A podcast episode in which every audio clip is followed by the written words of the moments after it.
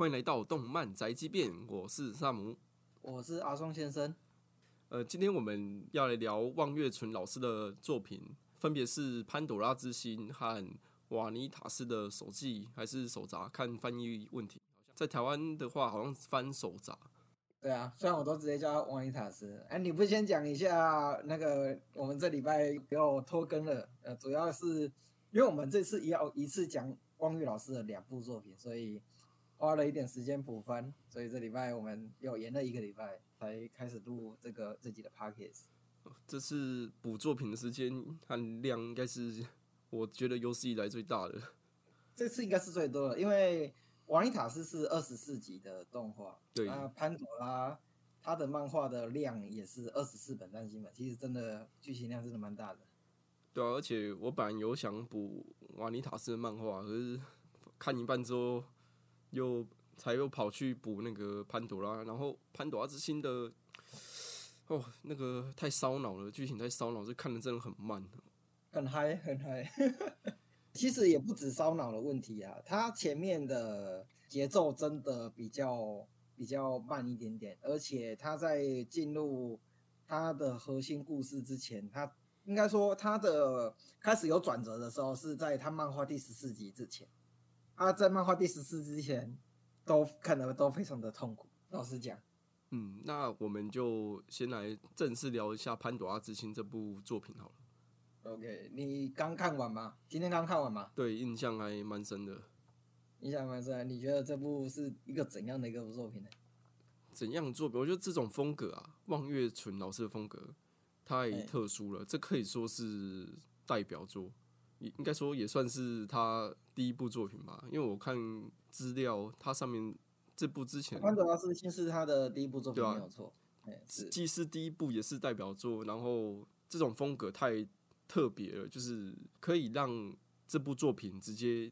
联想到哦，就是望月春老师特有的，就是听到这个听到这个作品就就很直接的联想到这个老师的作品风格这种感觉。嗯，对啊，而且这种类型的作品很少见，然后风格又蛮独特的，有点像是当初看到《蔷薇少女》这种作品的时候，对的感觉。你又提到一个 超级老的作品，《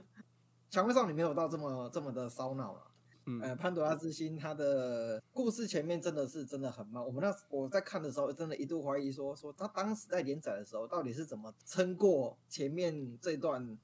就是剧情比较没有起伏的这段的连载过程，然后他有办法持续的吸引观众。其实这这点我是蛮没办法理解的。我在猜，应该是他非常强的角色塑造能力，还有他的哦角色的个性都太过于鲜明了。鲜明哦，这倒是真的。对，非常的有呃，王尼塔斯也是，王尼塔斯跟潘朵拉两部作品的角色的人物塑造都非常的成功，也是因为这个人物塑造很成功，才有潘朵拉之心里面的故事转折。他们里面故事转折，你真的会完全没有料想到这个这个角色这个突发的一个变化。哎、也是因为他前面的角色塑造太太过强烈、太过鲜明了，所以他的角色剧情变化会给你带来的冲击非会非常非常大。嗯，真的，这部算是我推荐给萨姆，然后说要聊的，但也是别人推荐我看的。但这部其实算是印象中啊，没有什么人气。应该说，望月老师的两部作品，我感觉上好像都没有没有什么太多人在聊。呃，瓦尼瓦尼塔斯也好，或是或是潘多拉之心也好，好像都没有什么人在呃，不管是做同人啊，或是出 coser，啊好像都比较少一点。嗯，的确是这样吧。因为其实也蛮久了，那时候高中的时候就有在看这部作品，然后我记得看到不知道第几本的时候，后面就看不下去了，因为九九才出一本，然后剧情又过于难啃。在看这一本的时候，都已经忘记上一本在讲什么事情了。然后它设定又非常的很深又很庞大，基本上这本一定要一次看完，嗯嗯，不然一定会忘记。对，啊那那个时候也不知道这一部作品在当时算不算热门作，其实真的不知道，应该算他有动画化，应该算热门的，应该是嗯对啊，因为毕竟他有动画化嘛，对。但他动画化只做到漫呃漫画的第七集还是第八集而已，嗯嗯，超级前面，而且他他动画化是动画化二十四集，然后剧情只做到第七、第八集而已，其实节奏超级慢。它在漫画里面节奏已经很慢了，它动画的节奏又更慢。老实讲，我觉得如果要真的要做动画，一定要做到第十四集，一定要做到第一个转折，然后在那边做第一集的结尾，不然我觉得很难，就是吸引到足够的观众。老实讲，第十四集是一个很关键的一个集数。当时上午在看的时候，是一开始是用网络看嘛，网络或是手机在看的，对，然后看的很辛苦吧。超难啃，我会看到眼睛觉得蛮疲劳的。而且故事应该说资讯量很庞大，对啊，资讯量很庞大超级庞大的。对，嗯有四大家族，还有各种奇葩的设定。嗯，真的设定很深，而且它的解说啊，不是那种循序渐进式的，它都是一种破碎式的，然后很散，分布在可能前中后都有，你不知道他什么时候才会给你这个补充，甚至藏在闲聊里面，你知道吗？有些故事或是有些资讯啊，它是藏在他们在有可能喝茶或是什么那个路边走路讲话的时候，会不会藏一些关键的一些讯息在里面。对啊，就是真的很破碎啦，然后时间轴又很不确定，他不会说找一个不错的时机一次把你解说的很清楚，不会，他就是可能这个事件发生了，然后有一个人提到这件事情，你才哦又有新的关于这方面的设定出来了，这样。很夸张的，但是有时候也是他也会有静下来解释的时候，但是他静下来解释的时候，那个资讯量庞大，你有可能要看个两三次，你才能有办法理解他到底在讲什么东西。我是觉得我自己看完之后，我目前还算是一知半解，老实讲，没有办法很有自信的说说我所有的故事内容都很，就是有办法完全的解释出来这样子。嗯，因为有些东西真的是还蛮意识流的啦，哦，是的确是，他也有也有点意识流的感觉。嗯，可以意会他的意思，可是你没办法解说的很明确。对对对对对对对，有有有这个感觉，有这个感觉。他的角色隐藏里面的故事，其实我觉得他前面这段有一个比较大的缺点。为什么他前面会拖了这么长？就是到第十四集才有一个转折是，呃，前面是在讲呃一开始的谜题，谜题是呃爱丽丝的身世嘛，对不对啊？对然后那个主角那个奥兹他的故事嘛，对不对？对，但是，呃，这个是主线故事，但主线故事它前面并没有马上去解这个主线，它是持续的新增人物，先去解这个支线，就是后面新增人物先出来，然后继续去处理这些新增人物的一些故事剧情之后，到基本上到了十七、十八那边才开始在讲，回去讲爱丽丝的故事。所以它中间的这一段很长的铺陈，因为因为主线的故事都没有进展，所以你会觉得说，怎么故事都没有很明显的推进，所以这段中间的很很长的空窗期啊，也没有比较呃稍微大一点的事件去就填补这个空窗，所以才导致前面真的故事比讲的比较生硬一点点。对啊，一开始就是因为爱丽丝要找记忆的碎片，然后反而是男主角奥兹要陪她，可是到某一个剧情的时候，会变成说哦，爱丽丝被奥兹给那个说服说，你就是你，爱丽丝就是爱丽丝就好了。然后那时候他就觉得，就没那么着急了。对他没那么着急，然后觉得对啊，那我就有人认同我就很棒了，嗯然后就开始那个。然后他反正就是去陪着奥兹去找他所谓的家族的原罪是什么，或者他人家说，应该说他的爸爸跟他说，你的存在就是一种罪恶，对，他就很好奇他到底做什么事情，反正是去变成说他去陪奥兹找这个原因，对，虽然是利害关系是一致的，可是中途。呃，发生其他支线的东西发生太多，可是你要说它跟主线完全无关也没有，因为他后面会推回主线。对，因为他的世界观就是围围绕在阿奎是这个很神奇的一个空间，空间。哎，对，这个这个很神奇的世界。然后围绕这个世界有超级多的一些设定，然后超级无敌错综复杂，然后爱恨情仇什么的都是跟这个东西衍生出来的，甚至到最后都可以回推到某一个人的感情上面。对，我应该说，我觉得你讲到这个爱恨情仇，我真的觉得我在看的时候一直有一个感觉，就是这里面每一个角色都有病，对啊，就是虽然他们每一个人的，我都可以理解他们每一个人的想法跟跟他的呃做这件事情的出发点，但是没有病的人不呃。一定是因为你们就每个人都这么的执着，这么夸张的执着，才有办法去做出这些行动。所以你们每个人都有病，正常人根本不会做这种事情。我也有这样想，因为主要我是想，这不是是角色没有一个正常人，因为他们都有那个某一种极端或扭曲的心情在，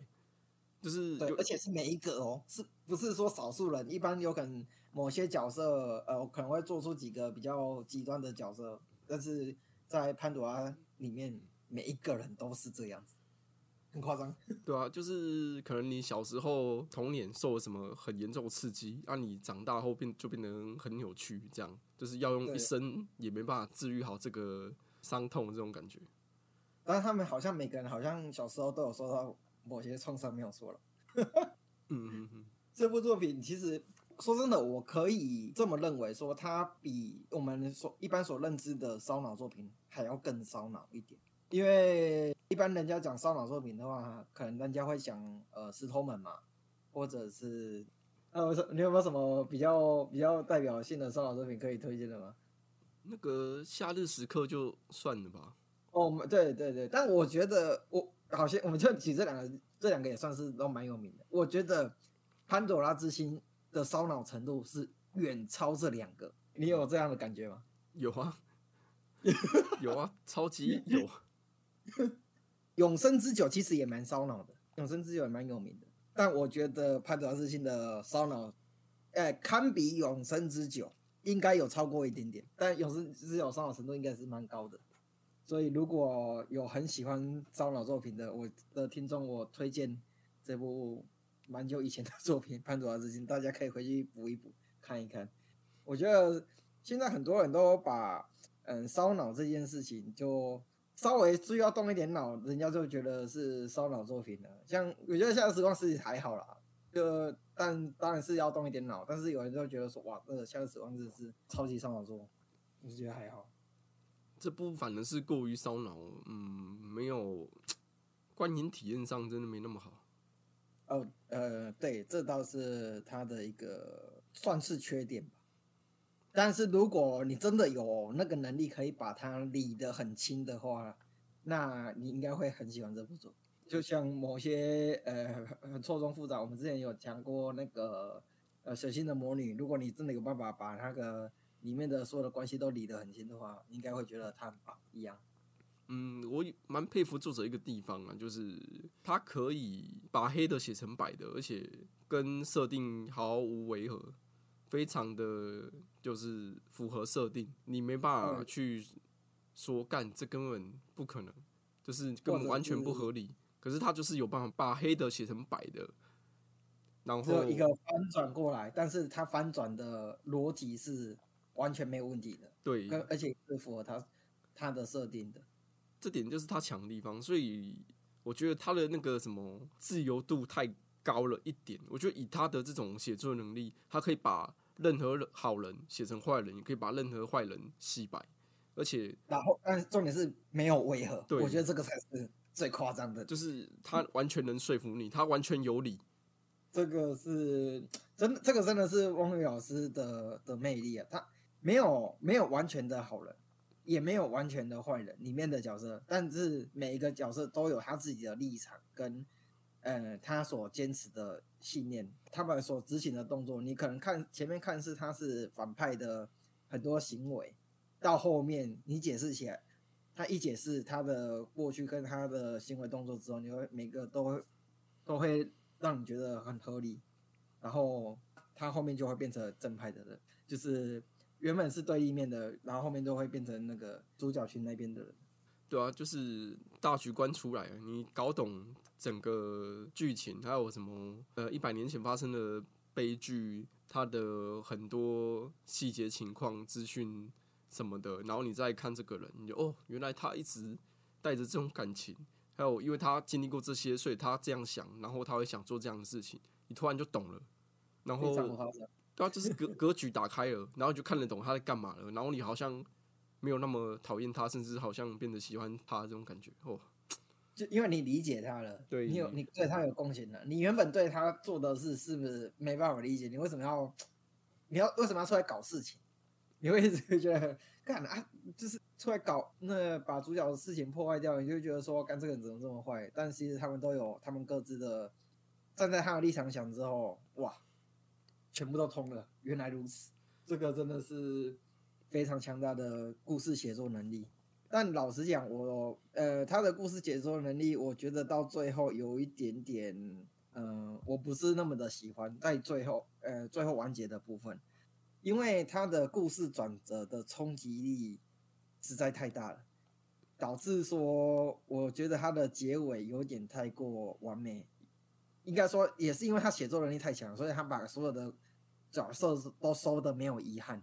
然后收的很完美。但让我觉得，呃，冲击力不够。以一个故事的结局来说，有点太过完美。那萨姆，你有没有也觉得说它的结尾就是有点太过完美的这这个感觉？嗯，我反而觉得它结尾我蛮喜欢的欸，呃，但是它是一个 happy ending。对啊，算是 happy ending，可是没有说到完美啊。他就是嗯反正是在那种历经了很多苦难之后，然后有往各自的幸福的去收那种感觉。可是并不代表说他们没有失去任何东西，他们也是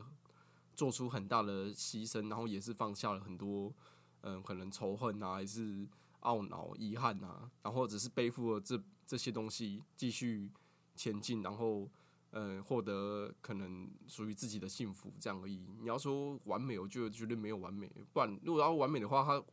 这个作者发便当发那么果断，说真的，应该是这样子讲，是说他的所有的角色的祈愿跟期望都有算是都算善终了，应该这样讲，哎、都有算是每个人物都有一定程度的那个解释到了，就是呃该讲的都讲了，但是我觉得对于我来说，我在看这部作品最后的结局对我的冲击不够强烈。主要是因为他前面的故事对我的冲击也太强烈了，让我觉得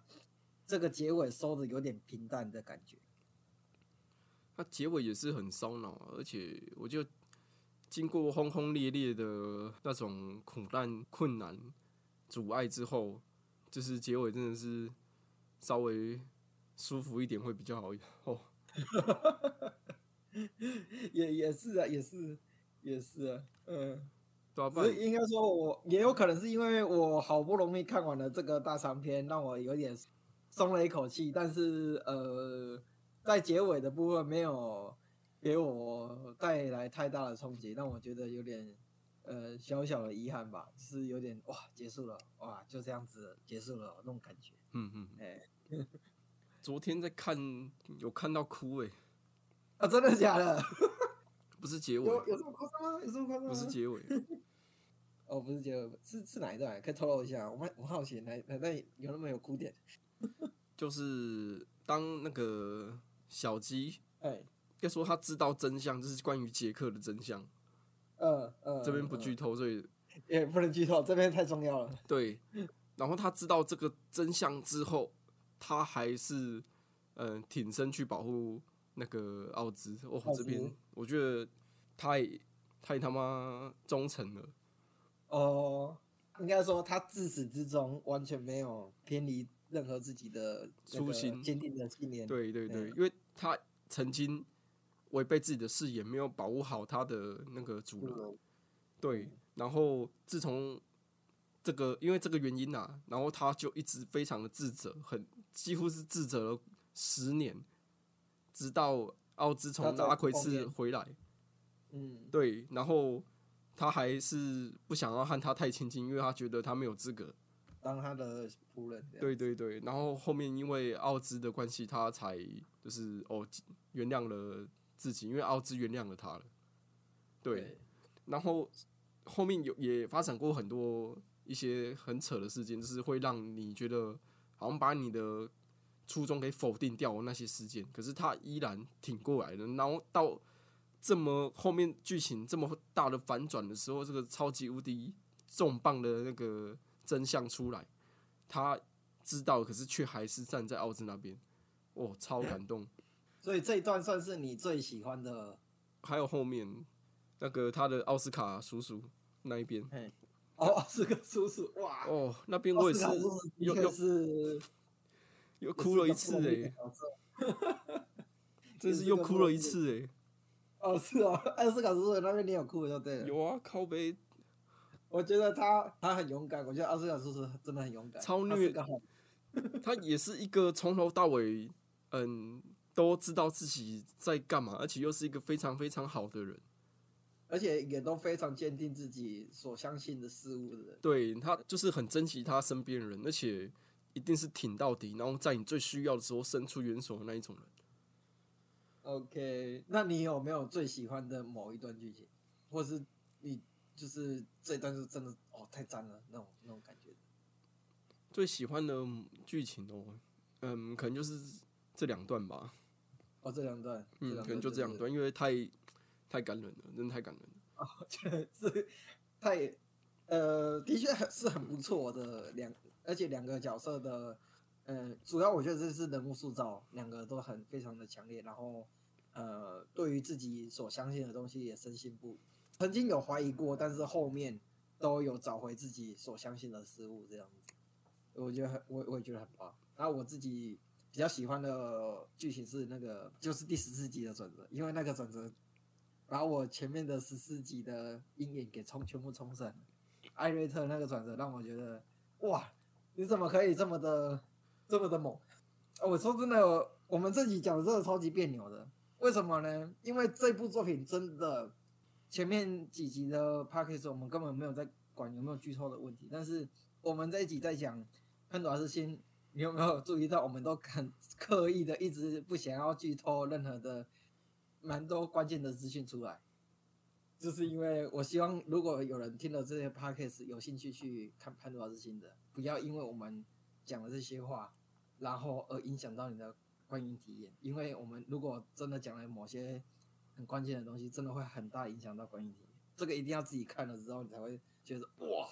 这部神作被隐藏在这边，好太可惜。它爆点太炸了，所以。嗯，你蹲了那么久，然后他真的全部的东西都一次爆出来之后，那个很精彩。那个那个冲击太强了，那那个冲击就跟鲁鲁修死掉一样，那么的冲击，而且他是每一个爆点都那么强大，他会一直爆。嗯，倒是自己会先爆一个，然后后面连连续一直一直一直一直。只是真的很虐啦，蛮蛮虐的。而且是蛮虐的，而且虽然他就像我讲的，他可以把黑的写成白的，而且很合理，可是心情上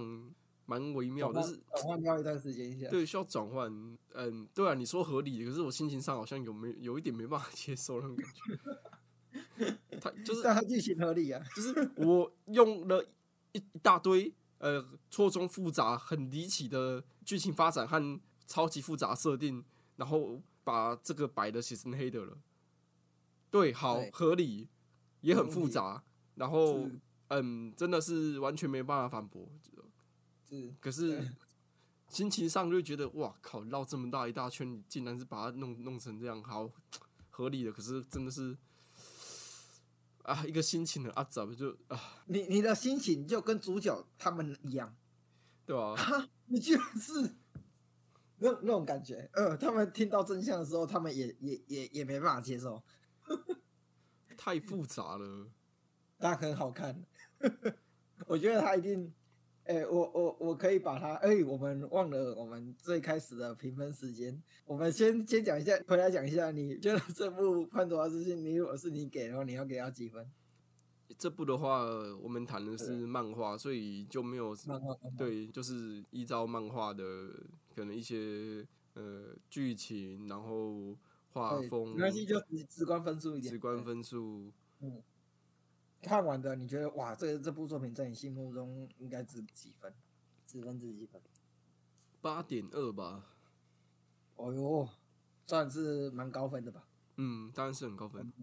？OK，我应该会给到八分，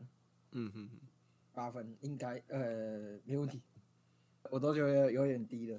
我觉得给我给可以给到八分的作品，应该是真的都蛮优秀的。嗯，如果他嗯、呃再好啃一点的话，我是觉得分数会更高更高。对，而且 他二十二集的漫画单行本最后一页，他写下一集完结，结果二十三集没有完结，然后二十四集几乎是快两本的厚度，靠背。对对，最后一集超级厚，嗯，厚厚厚到一个靠背。虽然他把所有的事情全部都讲完了。对啊，对啊，我是觉得我蛮感谢我那个朋友的，他推荐我看，啊，不然我真的这辈子有可能不会把它拿回拿拿出来翻一翻。而且我超意外，我真的超意外，这部作品可以让我哭，而且还是两次，超扯。嗯表示他你对于这部作品的角色投入蛮蛮深的，嗯那还不错，我觉得，嗯，啊，我我觉得潘朵拉之信我们就讲到这里好了，我我真的很就是怕讲到很关键的剧情在里面，对啊，而且影响到，对啊很，恐怖。讲的量也差不多了。对对对，那我们讲一下汪月老师的另外一部作品《瓦尼塔斯的杂技》哦，这部算是比较近期的汪月老师的作品。那萨姆，你觉得这部作品怎么样？很好看啊，当然是很好看啊，嘿，应该说很新鲜。很新鲜，怎么个新鲜法？它的类型是我比较少去接触的的，哦，它的类型比较偏少女漫画那种感觉，可以这么讲。对，可以这样讲。里面我觉得有点官方逼死同人的感觉，就也不是官方逼死，他官方在制造同人的感觉，想要大家去画同人作品，然后疯狂的在凑 CP，对啊，有很明显啊，意图蛮强烈的。呃，意图使人明白，然后让大家都非常的明白，那个不管是 BL、GL，呃，或是那个一般的那个正常项，那个 CP 你怎么凑都没有问题啊，你也不用自己凑，你也不用自己硬凑，因为作者本来就是在帮你凑了。真的，这部作品的故事没有《潘朵拉之心》那么的烧脑，哦，这是我觉得蛮庆幸的一件事情。的确啊，我觉得这部呃，作故品事看起来相相相相对简单很多，节奏很舒服，呃，节奏也很舒服。很精彩。因为它是月刊的关系，所以那个一个礼拜只有一话的量，所一个月以一个月吧，漫画的数量其实不多。月刊是一个月吧？呃，对，月刊一个啊一哦，对，所以是看我刚才讲一个礼拜吗，对对对，一个月只有一话而已，非常的呃蛮蛮难啃的。哎、不是蛮难啃，是没有没有东西给你啃。呃，潘多拉之心不一样，嗯、你有可能看到正清的时时候刚好结束了，动那个你要等下个月，那才有下一话还才可以给你看。漫画目前单行本是出到第十集啊，对，可是它也是连载很久了，而且中途还有停更过。哦，可能老师的身体状况不是那么好。按动画的部分呢，你觉得他动画做的怎么样？因为我有回去追完动画之后去追漫画，虽然漫画还没追完呢、然后我觉得他的演出超级无敌屌，就是超级用心。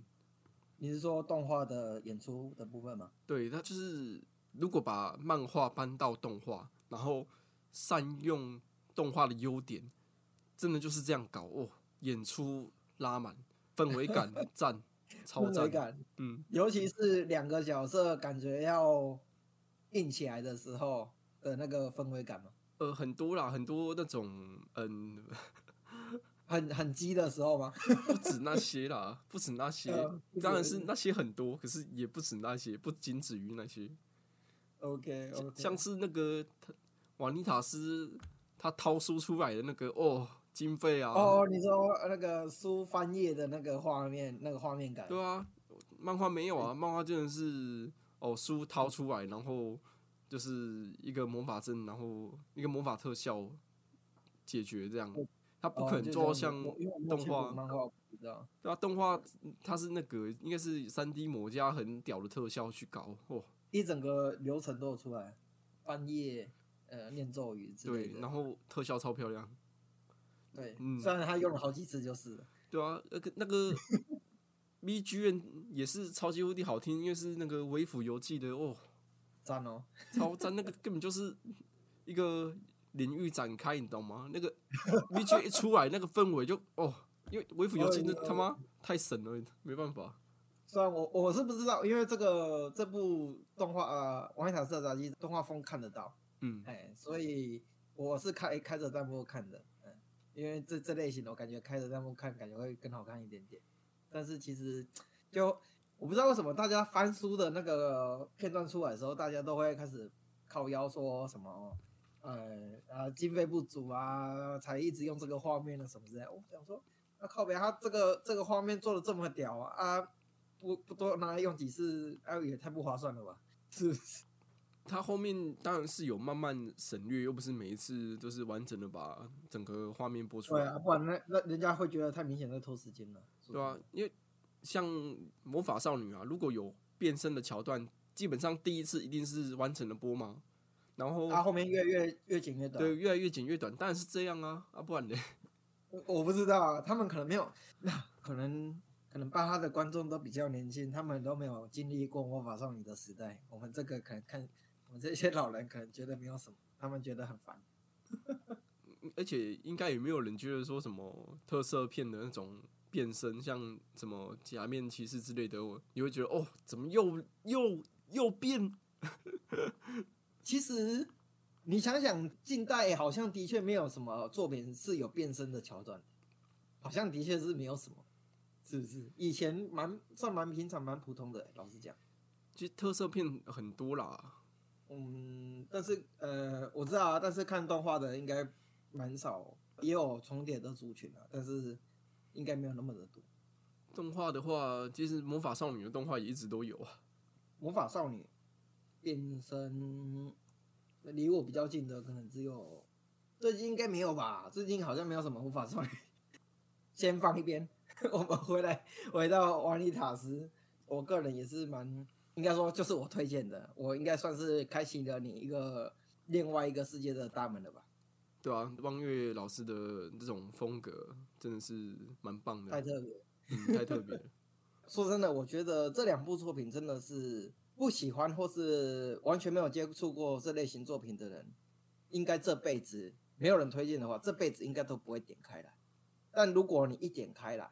你一百趴会成为他的粉丝。我觉得有点跟九九一样，就是没有看过九九都会觉得说，那个肌肉男，你看那个画风我看不下去，要点开了每个画面都是九九一样那种感觉。如果有听众听了我们的 podcast 想要开始接触王月老师的作品的话，然后我推荐呃先来看看瓦尼塔斯的杂技会比较好，先从入门的呃比较不烧脑的故事开始接触。哎，萨姆，你可不可以稍微介绍一下《瓦尼塔斯杂技》的故事大纲长怎样？这部的故事大纲的话，主要在讲吸血鬼的故事。虽然又是万年老梗吸血鬼，可是他的吸血鬼的世界观非常非常的独特。尤其是他第一集的开头，就是给你讲一个童话故事，所有的吸血鬼都是诞生在那个红月底下，然后。有一个吸血鬼，他诞生在蓝月，然后这个吸血鬼被叫苍月的吸血鬼，被所有红月吸血鬼排挤，然后这个苍月的吸血鬼，他就诅咒所有欺负他的红月的吸血鬼，然后发誓他要复仇，所以他创造一本诅咒吸血鬼的书，然后获得这本书的人，他预言说将会是一个有蓝色眼睛的吸血鬼。他会获得超越吸血鬼的力量，并毁灭所有的吸血鬼。它就是一个嗯，吸血鬼之间在流传的一个童话故事。然后也是这个故事的蛮核心的一个主干，它是一个设定啊。后面还有补蛮多故事架构的，像混沌这个事件，它这个世界观很特殊的是，你看到后面你才会知道说，它这个世界是由构筑式构成的。它有一个理论叫做世界式理论，所有的东西都可以借由拼凑不同的构式去组成或分解，然后创造出不同的东西，或去改变现有东西的原貌。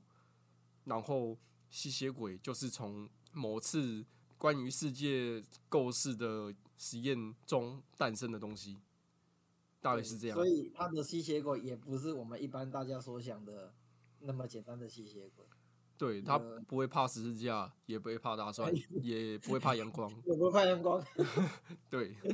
而且他们甚至都还会互相吸血，吸血鬼吸吸血鬼的血，而且呼吸，不知道干嘛。没有啊，呼吸很棒啊，里面呼吸的剧情就是最棒的时候。对，是是这样讲没错，就是里面有大量的那种呃很撩妹的东西，不止撩妹。他也撩男角，对啊，就是撩来撩去，就是而且啊，就是很少女漫画的东西。可是我觉得啦，他的撩不会让你反感，你会让你觉得很有趣，多来一点。没有，应该是说，说真的啊，这部《王丽塔视察记》，我是全程以母笑在看的，每一集都在撩，然后我每一集都看得很开心，对啊，都笑很开心，就越撩我越爱，然后那个角色人格魅力就。超就是越撩他就你就觉得越会发现你未来越喜欢这个角色这种感觉，越越炸越炸，尤其是像真的，一开始还在那边打死不从，还还很强势，后面教的跟什么一样，超赞的，直接被攻略，超赞的，而且他其其中里面还有一段剧情，他想要就是用反向的方式来让王一塔是讨厌他。结果直接自己晕晕烂，对啊，那真的超赞超赞，一整节发糖都在干嘛？很棒啊！我觉得我觉得这个比呃，我觉得这个会比一般的固定发糖的作品来的有趣很多。老实讲，因为啊，当然一般发糖的作品看了也会蛮舒压蛮开心的，但这一部是它里面是也有带一定程度的剧情在里面，而且它的剧情其实。嗯，看似简单，其实也是有一定程度的复杂度的。老实讲，我觉得它也是很多设定藏的很深啊。对，但是它这次的叙事的节奏有比较好，应该说好很多，比比潘多拉来讲的话，我至少看的比较轻松一点点。我是觉得轻松不止一点哦。潘朵拉的难度可能是九，接近十。那那个王一塔是可能大概三到四左右而已吧，差不多。但是说不定他后面爆出来，还因为他还没有完结嘛，他后面后续可能会爆出更多隐藏的设定，或是他们的人物关系。因为其实里面开始有一些看起来像是坏人，但实际有可能是好人的角色，或是呃原本是坏人，现在有洗白的角色出现对啊，但也一样做的很合理。我我就是觉得这作者很 很神的，就是他自由度太高了，他的嗯写作手法真的是可以把黑写成白，然后完全合理，然后非两两部作品都很 完美的运用了这个的能力，非常的强大。对啊对啊，而且两部作品的那个两部作品的角色塑造也都非常的强，没有任何一个角色是他的行为是不合理的，完全没有，也没有崩坏的问题。对啊，而且这部啦，这部我一开始我说它很新鲜，因为它真的是很少女漫画风格的一部作品，很你会觉得里面充斥了很多像阿松先生一开始讲的有腐的，然后放闪的，然后有那边撩妹调戏的很多。可是这种东西你平常不会接触那种少女漫画的那种直男，你都是看少年 Jump，我超 man。嗯，超 man 超热血，对你根本就不会去碰这东西，而且你就算你尝试去看了，因为就是皱眉，嗯，这呃，我相信也很多人会呃看不太下去，或是呃厌恶感很重，排斥感很重。但是这一部是我在看的时候完全没有那个感觉。虽然我原本就蛮能接受这个这方面的作品的，对，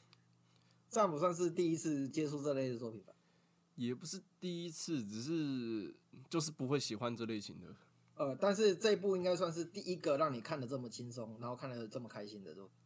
对啊，对啊，而且它其实不是少女漫，它应该说它有少女漫的元素元素在里面，可是它把持的边界把持很好，就是它并没有越界到那一个呃我不喜欢的点，就是撩没撩到我觉得很讨厌，它就是在刚好一个就是我会很喜欢的那个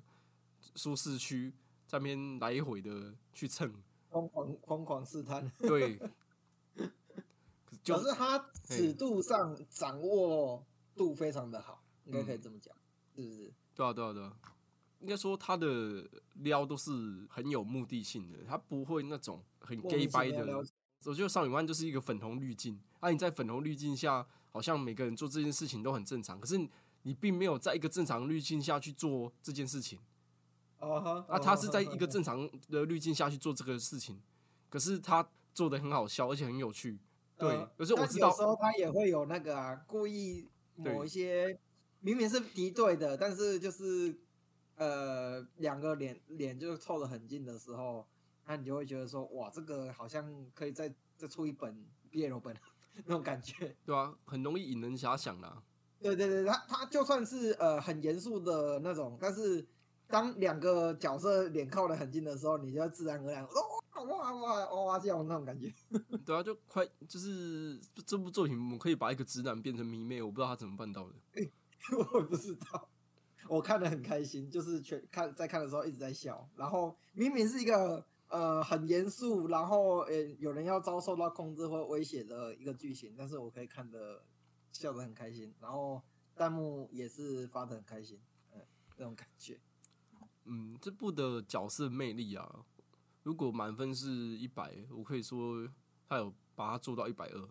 我也觉得，我也可以很大方的给到一百二，甚至更高的分数。他的角色，个人的角色魅力跟角色塑造太强，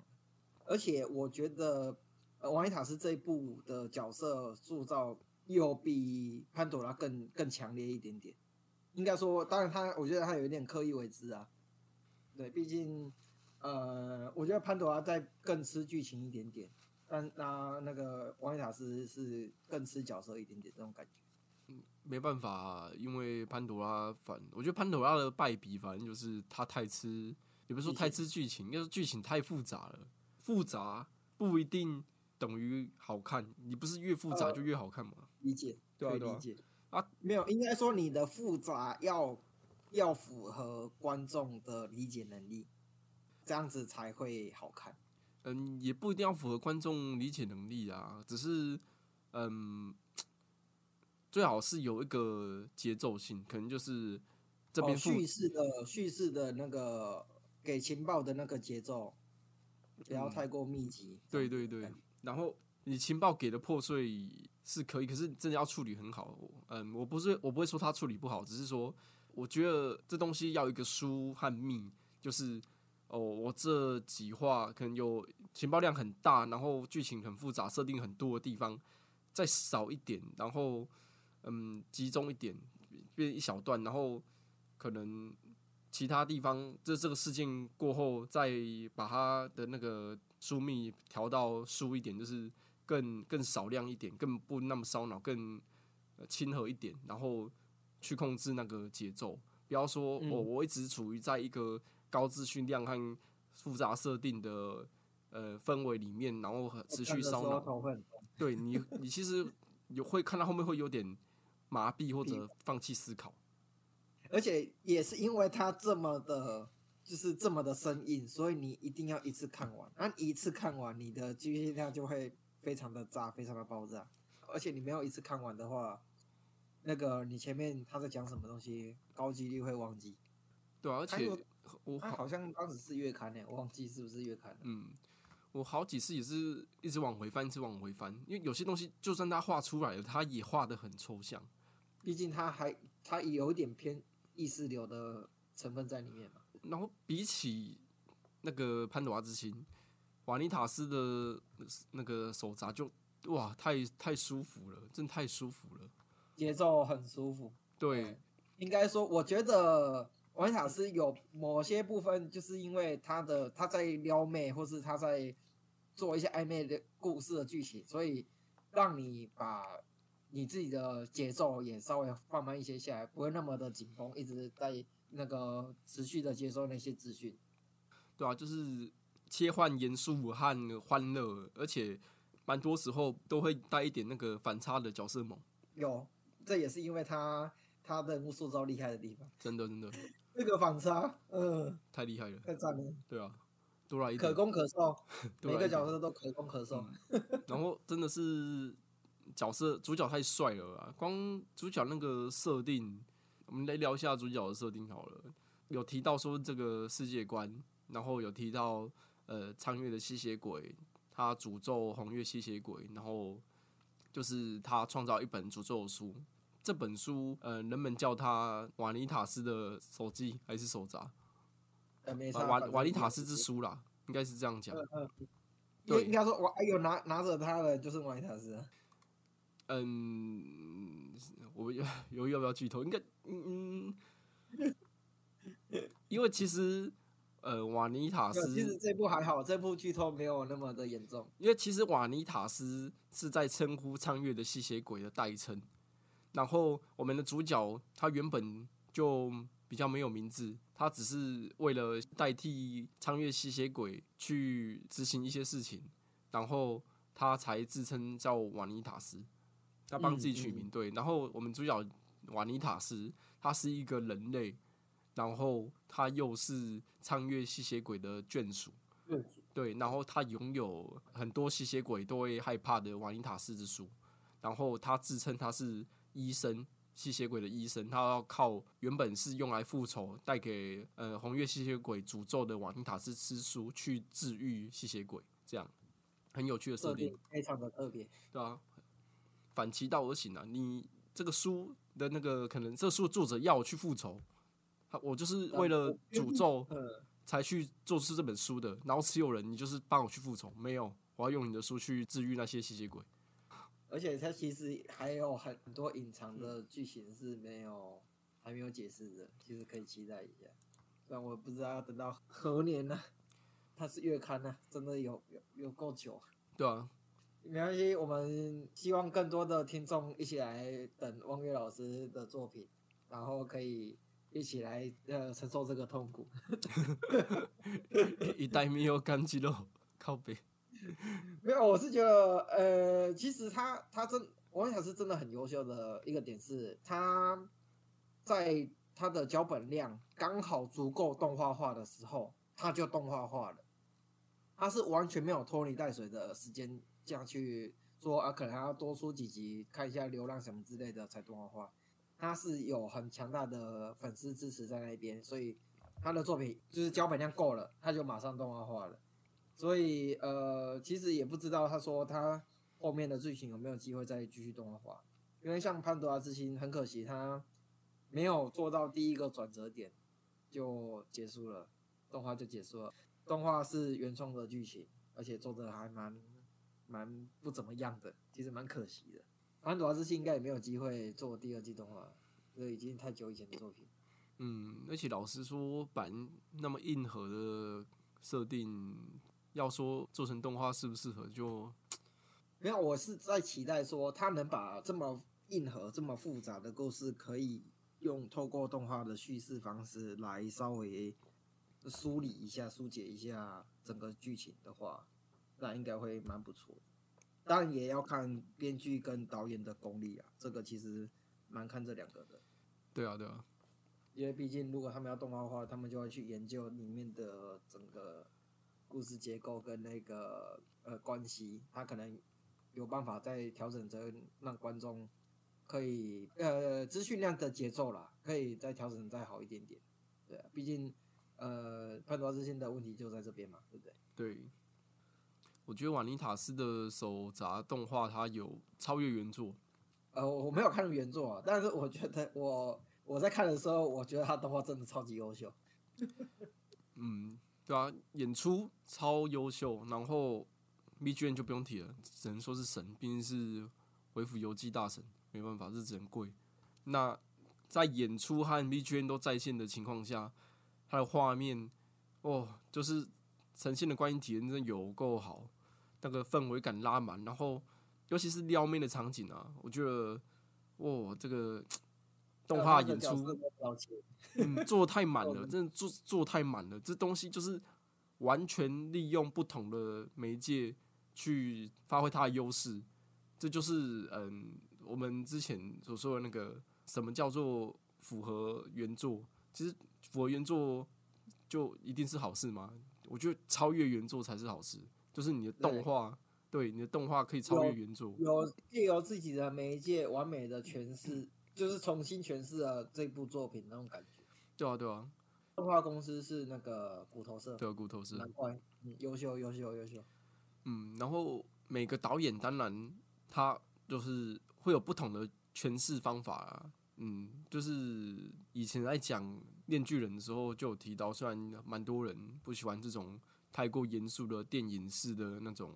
风格，可是我觉得，嗯，导演可能会有他自己想要表达或使用的呈现方式，至少他不是说。呃，无脑的忠于所谓的原作嘛，嗯，那我试图想要呃超越原作，想要加一点东西，想要搞点事情，虽然 被骂到臭头，可是我我就我那那集我就说我是喜欢的，因为我蛮支持这种，蛮鼓励这种行为的啦。我觉得不要墨守成规啊。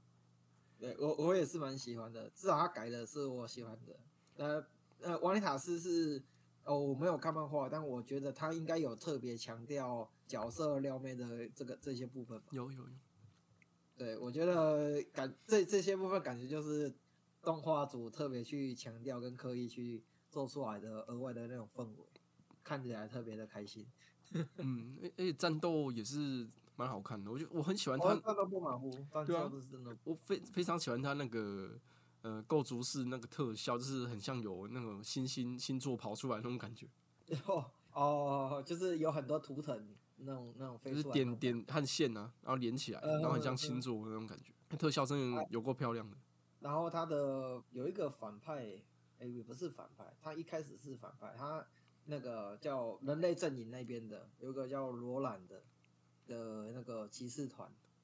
圣骑士团啊，他一开始。原本想要杀光所有的吸血鬼，所以他一开始有跟主角他们打起来。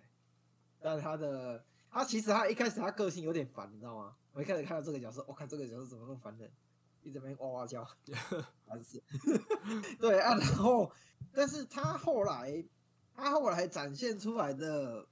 魅力让我有点吓到他的转变，因为他们那个骑士团是那个教会的，所以他们是有一个宗教信仰。那像这种一开始这种角色，他们都是会可能都会塑造的，就是对于自己的信仰是完全深信不疑的，没有任何的那个，就算别人跟他讲说你这个是不合理的，他们也都会说啊，因为神怎样怎样怎样之类的。但他这个角色原本一开始是这样子，但是后来他经过了一小段剧情之后，他理解了呃吸血鬼他们其实是跟人一样是有。情感的跟人一样有行动是一样的，呃，人也有坏人啊，吸血鬼也有好人一样那种那种感觉，所以他自己诠释的神想要呃希望他做的事情，而不是听了他的长官讲说啊你这样子违背教义什么之类的，然后那个就是硬要去跟主角做对立，他是有在思考说什么是对的，什么才是对他来说是正确的。这个角色塑造后面转变的非常的大，让我觉得哇，这个有点太夸张了，有点太强了。我蛮喜欢这个角色，一开始蛮讨厌他的，后面蛮喜欢他的。那我们今天聊了望月老师的两部作品，有发现我们今天没有要喷，就是吹爆，整个推坑推烂。